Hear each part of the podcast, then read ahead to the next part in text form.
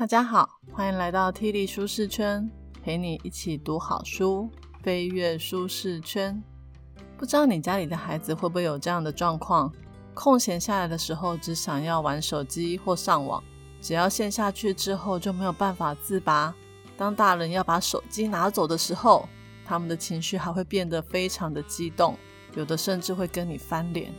大一点的孩子呢，有的整天都会跟你吵着还要自己的手机，或者是每天都在跟你说我要多一点的上网时间。家里一整天都在为了三 C 的使用吵吵闹闹的，真的是有够烦的。而你也知道，孩子使用手机如果用太多的话，对大脑或者是情绪都会有影响。但是他们一出生就是生活在智慧型手机的年代，而且疫情来的时候也只能在家里线上上课。你当然希望让手机、平板成为孩子们学习的好工具，但是孩子们分不清楚工具跟娱乐，上网就只想玩，做父母的真的很难为。到底该怎么办呢？上一集我们介绍了一本书，叫做《拯救手机脑》，让大家了解手机是怎么样影响我们的大脑。如果太常使用的话，会让我们的注意力变低，记忆力变差，严重一点，甚至有可能会有一些情绪上的问题。不管有没有听过上一集，我想大家应该多多少少都知道，过度的使用三 C 的产品，对我们的孩子会有不太好的影响。只是在现在这个时代，不太可能不使用三 C，所以呢，我们应该要学习的是怎么样善用三 C 的工具，而不被它影响生活品质。而今天我要介绍这本书叫做《脱颖而出不迷惘》，书名的意思就是教你怎么摆脱手机成瘾症，而且不迷恋网络。这是一本由心理咨商师陈志恒所写的书。这本书呢，主要的诉求对象是你的孩子一出生就是在智慧型手机诞生的年代的那一群父母。我就是这一群父母。作者将告诉我们要怎么样帮助我们的孩子聪明的使用手机，而且如果孩子有手机成瘾症的话，要怎么样帮助他度过。好，那我们就开始吧。本节 Podcast 将为你带来以下四个部分：一、如何判断手机成瘾症？二、三 C 网络是工具，而不是玩具。三、使用网络的自我控制能力要从小培养起。四、有品质的陪伴才是最终的解法。不止大人会有手机成瘾症，小孩也会有。上一集有提到，青少年因为最没有办法控制自己的行为，所以如果有了手机成瘾症的话，会比大人更加无法自拔。那到底要怎么样判断一个人有没有手机成瘾症呢？有以下四个方式。第一个是强迫性，就是呢，你即便知道自己已经不能再玩手机了，但是就是没有办法控制的使用手机上网。这个呢，我想应该很多人都有这种经验吧。像我自己就常常会这样，明明知道说在滑脸书、IG 看 YouTube 影片，非常的浪费我时间。但是就是会忍不住一直看下去。本来打算上网个十分钟，最后变成一个小时。而孩子也是一样，明明知道一直玩手游的话，功课会写不完，考试会考不好，也觉得再玩下去就要被爸妈骂了。但是就是没有办法控制自己的行为。这种没有办法控制，就是手机成瘾症的第一个征兆——强迫性。而第二个征兆呢，就是当你不能用手机的时候，你会觉得非常的焦虑不安，整个心情都被影响，甚至会觉得很痛苦。你也不知道自己在焦虑什么，可能是担心有人赖你，然后你没有收到讯息；有可能是害怕没有追踪到最新的资讯。像丽慈有同学，只要有人传讯息给他，他就会秒回哦。丽慈说。如果他两秒之内没有回的话，表示他昏倒了。而且他不管多晚都是这样。诶听说他那个同学的爸爸有一次把他手机拿走，他整个会大叫抓狂。嗯，这个就是有戒断的症状哦。那手机成瘾症的第三个征兆就是耐受性，也就是你要花越来越多的时间在手机网络上。或者是在网络上寻找更强的刺激，才能够得到满足。像我就是那一种 IG 的贴文都已经划完了，完全没有新的内容，还是会一直刷，随时都在看有没有新的贴文。我老公之前啊迷上网络小说的时候也是这样，本来呢他是有空的时候会看，后来他有一阵子看到半夜两三点还不睡觉，不然就是睡觉睡到一半四五点又爬起来看，真的是超疯狂的诶这个就是耐受性。那手机成瘾症的最后一个征兆就是功能受损，也就是你因为大量的使用手机网络，让你生活中其他的功能受到严重的影响。像学生呢，可能就会影响课业表现、人际关系；而大人呢，可能会影响工作、家庭、健康或者是生计，让我们没有办法正常的工作。我弟弟就有同学曾经每天晚上哦。通宵打电动，打到肝都发炎，后来呢就休学了。你们说是不是很恐怖？好，我再重复一次，手机成瘾症的四个征兆：强迫性、戒断性、耐受性、功能受损。只要这四个征兆都出现，而且持续一年以上，就可以算是真的成瘾喽。而作者呢，在书里面的一开始，其实有提到。如果想要帮助你的孩子适应数位时代，聪明的使用网络的话，有三个核心观念可以推荐给大家哦。第一个是三 C 网络是工具，而不是玩具。第二个是我们使用网络的自我控制能力要从小培养起。第三个是有品质的陪伴才是最终的解法。我们接下来就就这三点一一说明。所以呢，第二个部分我们就来聊。不管是大人或者是小孩，都应该要有一个观念，就是三 C 网络是工具，不是玩具。事实上呢，父母怎么看待手机网络，也会影响孩子对手机网络的看法。如果你把手机网络当作是一个非常可怕的猛兽怪物，尽可能不让孩子接触这些产品，或者是一直在他旁边监督他怎么使用，通常这么做的话，等孩子长大了。他很有可能怕被你发现他在用，就背着你偷偷的使用。这样子的话，你没有办法看到他在做什么，反而可能会衍生更多的问题哦。那也有另外一种父母是刚好相反，他们是完全放任孩子使用手机，让他们有自己的手机，也不管他们用多久。这种过度的放任也不太好，因为孩子年纪还小，不懂得控制，更有可能会染上。手机成瘾症哦，简单的说就是孩子都是有样学样，大人怎么做，他们就怎么学。所以，如果我们对三 C 网络有正确的观念或者是态度，就可以透过我们的一些教养的行为策略来影响孩子的三 C 使用行为哦。而第一个正确的观念就是，三 C 网络是工具，不是玩具。不管是我们自己或是教导孩子，我们应该都要让他们知道。你可以使用网络来找资讯，来学习新的知识，或者去发展一些嗜好，或者是解决问题。像丽子有一阵子特别喜欢画画，我就上网买了好几堂线上课程，让他先看影片学看看。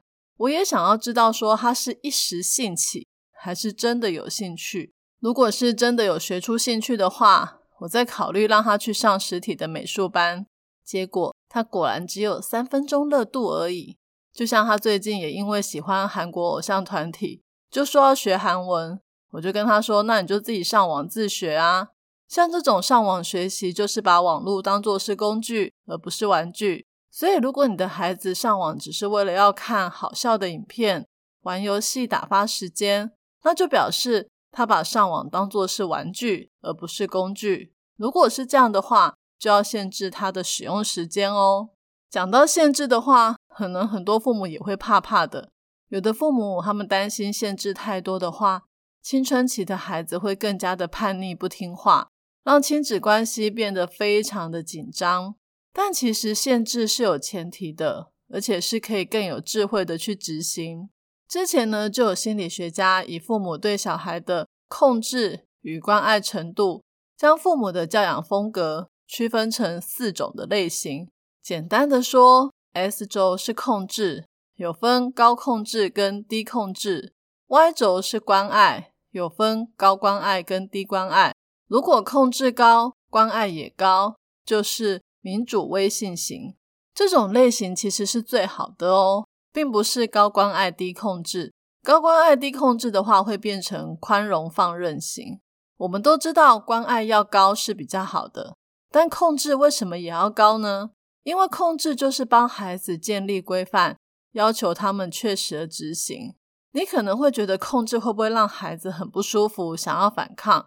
但其实不会，因为明确的规范反而可以让孩子有所依循，是安全感的来源哦。但是你要记得的就是，你不能只控制他而不关爱他。如果你平常就很关心他、很爱他，那当你控制他使用网络的时候，他就会知道你是出于爱他才这么做。所以，关爱跟控制一定要并行才会有效。而且，根据很多的调查，这种高控制、高关爱的民主微信型的教养方式，是最可以教出有成就的孩子。像是你可以跟孩子一起讨论或定定网络使用的规范，例如。一次上网只能上网多久？什么时候可以用？或者是参与他的网络使用行为，像是陪他一起看线上课程，增加你们亲子之间的互动，然后也鼓励他在网络上的一些正面的行为，这样子就可以同时兼具控制跟关爱，让孩子养成良好的网络使用习惯哦。接着第三部分，我们就来聊聊怎么样可以成为一个高控制又高关怀的父母。让孩子从小就可以培养网络使用的自我控制能力。作者在书里面举了非常多生活上实用的例子，让我们可以在遇到各种状况的时候，知道怎么应应。基本上呢，都是一方面给孩子明确的规范，一方面也表达高度的关爱。那我们就来看几个生活上的例子，看可以怎么做喽。状况一：当孩子跟你吵着要自己的手机时，你要给吗？什么时候给？嗯，好问题哦。我们呢，不可能一辈子都不给孩子手机。像我们家丽丝在小学高年级的时候，我们就已经给他手机了，但是我们没有给他网络。嗯哼，也就是说，他出门的时候可以用手机跟我们联络，但只可以在家里上网。那如果是遇到这个状况的话，作者又是怎么说的呢？我觉得他的回答很妙。他说。这一题的答案不是几岁才能给孩子手机，而是父母你的心理准备好了吗？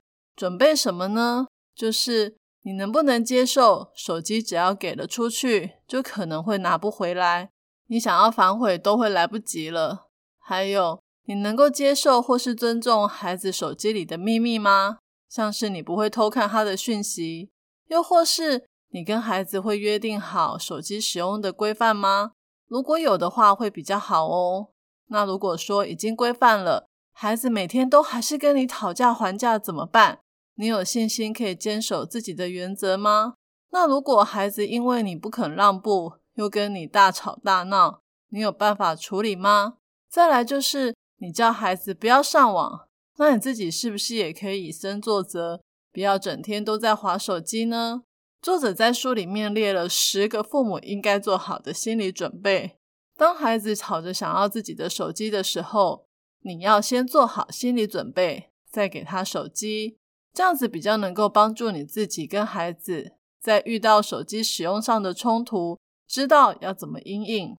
状况二，要怎么样引导孩子正确的使用网络呢？也就是你要怎么样让他认知到三 C 网络是工具而不是玩具。这边的重点就是，当孩子开始接触网络的时候，我们最好一开始要陪他一起使用，有大人在一旁刻意的引导，比较能够帮助孩子做正向的学习。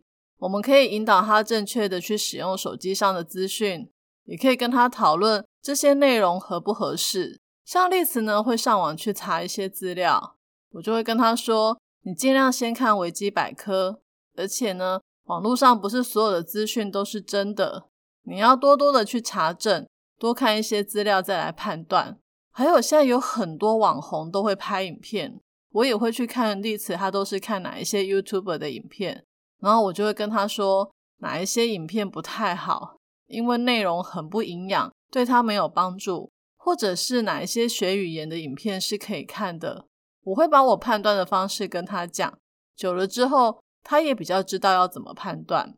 再来，还有一个很棒的方式，就是作者说，父母可以刻意的给孩子一些任务，让孩子透过网络来完成，像是让孩子试着规划三天两夜的家庭旅行。哦，这个我做过。去年我们家要去日月潭三天两夜，我就跟丽慈说：“你是这个旅行的专案经理，你要负责统筹整个旅游的计划。”我没有那么狠啦，让他做全部的规划，而是跟他说。你爸爸负责美食，我负责景点，你就负责把这些美食跟景点都串起来，告诉我们几点要出发，先去哪里做什么，要待多久，几点要进饭店休息，每一餐要吃什么，要花多少钱。他呢就把我跟他爸爸的意见先收集起来，然后统筹整个专案。不过他当然没有这么厉害，一个人就搞定。他还是会边做简报边上网 Google。边问我怎么设计会比较好。我们那时候大概花了两三天才把整个行程弄好。他还跟我们做行前说明会，虽然花了很多时间，但过程蛮有趣的。最后真的去玩的时候，也因为他对整个行程有更多的主导跟了解，玩起来也特别有成就感哦。作者这边还有提到一个，我觉得也蛮有趣的。他说，如果孩子真的要使用网络的话，最好是用大荧幕的桌上型电脑会比较好。为什么呢？这个跟姿势有关系，而姿势跟一个人的自信心有关。有心理学家研究，给一群受测者使用大小不同的数位装置，像是有人用智慧型手机，有人用平板，有人用笔记型电脑，有人用桌上型电脑，他们居然发现才使用五分钟而已哦。这四组的人的决断力居然就有差别，而且是荧幕越大，决断力越好。为什么呢？因为用大荧幕的桌上型电脑，你使用的时候，你身体的躯干会比较直挺，比较不会出现一种无力感的姿势。通常呢，这样子也会比较果决、有自信。所以，如果你希望你的孩子有自信、行事很果断的话，就不要太早给他使用手机。因为这不只会影响他的骨骼、身体的发育，还会让他长期处在一个低度自信的身心状况下。所以，尽量从使用桌上型电脑开始吧。状况三，要怎么样规范孩子的网络娱乐使用时间呢？虽然我们说要帮助孩子了解三 C 网络是工具，不是玩具，但是孩子还是会想要使用网络来玩游戏，或上社群网络跟同学聊天。那这个时候，我们就要有清楚的规范，最好是双方一起讨论确定下来。那要怎么做呢？首先，我们可以讲好一天可以用多久，什么时候可以用，而且每一次要用之前，就要先跟他说，我们今天说好只用二十分钟哦，时间到就要停止哦。然后呢，在约定的时间前要预做提醒，像是剩五分钟的时候跟他说一下。让他有心理准备，那时间到的时候，一定要请他停止，不可以讨价还价。嗯，孩子有这么乖就好了。通常这个时候，孩子都会说：“拜托，再一下下啦，我影片看到一半还没看完诶或者是开始大哭大闹的话，那你应该要怎么办呢？如果是我老公，一定会大骂他女儿一顿，念到他下次都不敢再吵。不过呢，这不是一个好方法。大家不要学哦。作者说，比较好的做法是，请父母保持温和而坚定的态度。你可以先同理孩子的感受，你跟他说：“我知道你现在还想玩，我知道你现在很生气，但是我们已经约定好了，就要遵守规定哦。记住，一定要温和坚定。你必须花一点时间，等待孩子慢慢的冷静下来。”如果孩子真的冷静下来了，就要给他一些肯定鼓励。你就可以跟他说：“你很棒，我知道要停下来并不容易，但是你做到了。”这样正面的给他鼓励，他下一次就会更愿意想要遵守规则。状况四：拿三 C 网络的娱乐使用时间当做孩子表现的奖赏或惩罚手段，可以吗？这招我家最常用了。因为我跟我老公都很希望我家女儿成绩可以进步，所以我们就很常拿她最在意的东西当做奖赏或者是惩罚，像是如果你这次考好，我就给你多少奖学金；或是如果你这一次给我退步的话，本来一天可以用网络二十分钟，以后只能变十分钟。我们每次这样讲的时候，丽兹都会大爆炸。他说：“我们怎么可以这样限制他网络使用的时间？这样让他压力很大，考试会很紧张。”诶我家前几天就发生过这样的状况。当时呢，我刚好在看这本书，看完之后，我马上取消这个惩罚的机制，因为作者说，父母最该避免的就是把上网时间跟孩子的成绩或学习表现连在一起，因为呢，最后可能会变成孩子来威胁父母说：“你如果不让我玩手机，我就不读书了。”我还真的没有想到可能会这样呢。而且作者说，这一招很多父母都试过。但是大部分的人都失败了，跟我们一样。为什么会失败呢？因为说好要开放给孩子，可以自由的支配他网络使用的时间，这是孩子的权利，也是孩子的义务。孩子必须要遵守规则，但是也不可以任意被剥夺。亲子之间其实是需要互相尊重的。如果孩子表现不好，课业退步，那他要付出的代价。应该要跟这个行为表现有直接相关的后果，像是如果他吵说他不吃饭，那就给他饿肚子；或者是他功课没有写完，那他就要花额外的时间来写完。惩罚呢，一定要跟他做错的那个事情有关系，像是如果他不可以控制自己的网络使用时间，他今天超过了，那明天就不能使用，这样子才叫有直接相关。不过也请你要记得。你的态度要温和坚定哦。刚刚有谈了四种网络使用的状况，让父母可以知道怎么样更有智慧的来处理亲子之间的问题。书里面其实总共谈了十三种的状况。如果想要更深入的了解的话，可以买书来看哦。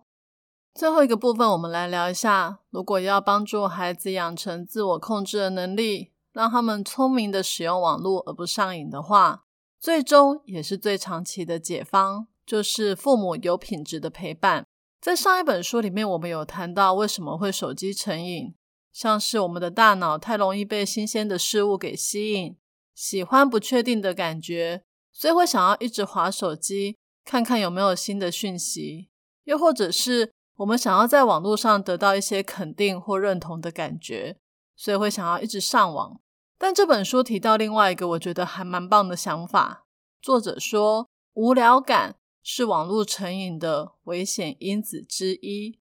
不知道大家会不会常常觉得很无聊？你可能会说，怎么会？我每天忙得要命，工作一堆，下班还有很多家里的事要处理，怎么会无聊呢？但其实你有想过吗？你每天做的那一些事情，都是你自己自由安排的吗？像我每天到公司要处理一堆有工作期限的工作，工作里面差不多百分之九十以上都是老板说要做的事，很少是有我自己想要做的事。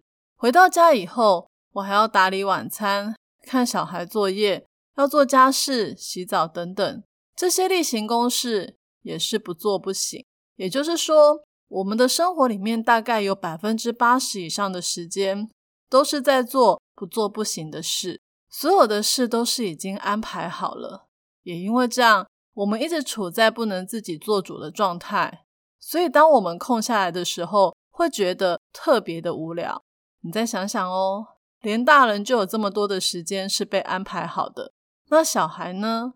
小孩从起床开始就要去上学，放学后有的要去补习班、安亲班，有的呢回家写作业、看书、洗澡。他们的生活里面，比起大人，有更大的比例都是被安排好的。所以呢，当他们一空闲有自己的时间的时候，他们唯一想要做的就是拿回人生的主导权。在网络的世界里面，孩子会感到非常的自由，也只有在网络的世界里面，他们才觉得他们的人生是可以自己控制的。你可能会说，有空的时候可以做一些有意义的事啊。像画画、运动、学个韩文啊，干嘛要一直上网？我刚刚跟你们说的这些话，都是我昂讲过的。说真的，孩子一天里面自己可以掌握的时间其实不多，上网是最快的，而且最容易得到感官上面的刺激跟满足。画画、运动、学韩文也太累了吧？其实孩子是知道他们可以做更健康的休闲活动，但是他们通常还是会选择上网，因为这件事情是最快可以填补他们内心的空洞，找回人生的主导权。其实大人也是一样，不是吗？你回家累得要命，好不容易有半个小时的时间，你会去做有意义的活动吗？一定也是上网啊。其实上网也没有不好，但是这个部分我们要谈的是。父母可以跟孩子一起打发这段无聊的时间，像有的父母会跟孩子一起对战玩手游，他们会分享讨论破关的秘诀。当他们一起完成任务的时候，还有一种我们是一国的亲密感。而且之前不是很流行抓宝可梦吗？那时候我们就可以看到很多父母跟小孩会在路上抓宝。所谓的陪伴就是要一起参与，而不是说现在有半小时的空闲时间。我们一家每个人都在划自己的手机，你玩你的游戏，我逛我的脸书。如果是这样没有互动的话，手机网络就没有办法连接我们之间的感情，反而会阻断我们之间的连接哦。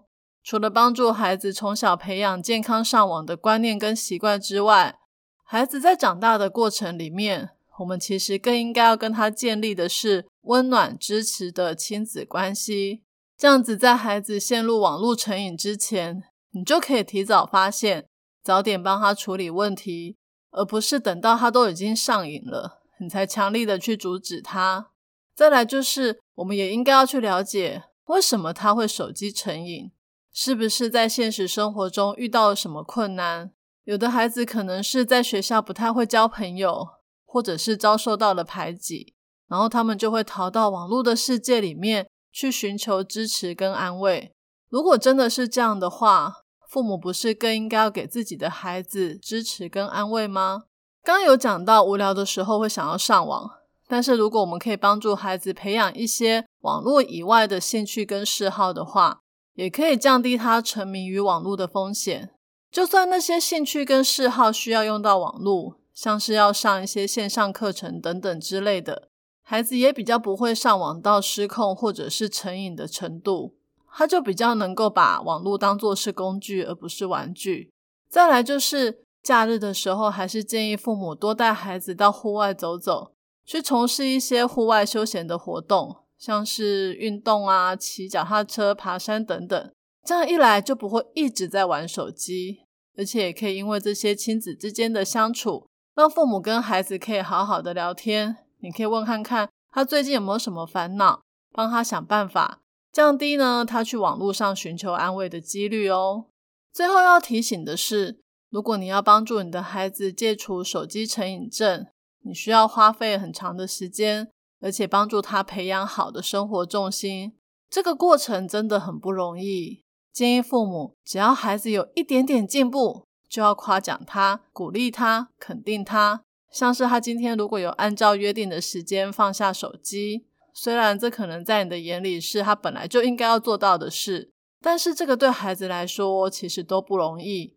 你可以跟他说：“你真的很棒，你做得到。”诶作者在书里面一直有提到一个想法，就是他始终相信，没有任何一个孩子愿意自甘堕落，也没有任何一个孩子想要永远被困在网络的世界里载富载沉。可以的话，他们也想要从网络上脱颖而出，也想要过好自己的人生。只是这个太难了，所以我们当父母的要成为孩子人生中的帮手，拉他一把，一起手牵手，创造出更美好的人生。今天的说书就说到这里，最后来讲一下看完这本书的感想。我觉得这本书讲的内容真的超级实用的，里面还有很多遇到各种问题的时候。父母可以怎么说的一些对白练习，或许你可能会觉得讲那些对白有点怪怪的，但重点就是你要练习温和坚定的态度。欢迎有兴趣的听众朋友可以买书来看哦。今天我要送给大家的三个知识礼物分别是：一、手机成瘾的判断方式有四种：强迫性、戒断性、耐受性、功能受损；二、给孩子一些需要网络完成的任务，帮助他认知到网络是工具，不是玩具。三，有品质的陪伴才是解决网络成瘾的最佳方式。我已经把今天的所有重点内容都放在我的部落格 Podcast 的说明栏有连结哦。这一集的题目是：听完了这本书之后，你打算如何帮助孩子戒除手机成瘾的问题？欢迎你留言跟我分享你的看法。愿上帝帮助我们做父母的，可以有更多的智慧，来帮助我们的孩子有正确的网络使用习惯。也愿上帝给我们更多的时间、能力与智慧。陪伴孩子成长，成为他们的支持与避难所。提里舒适圈，一周一本好书。我们下周见，拜拜。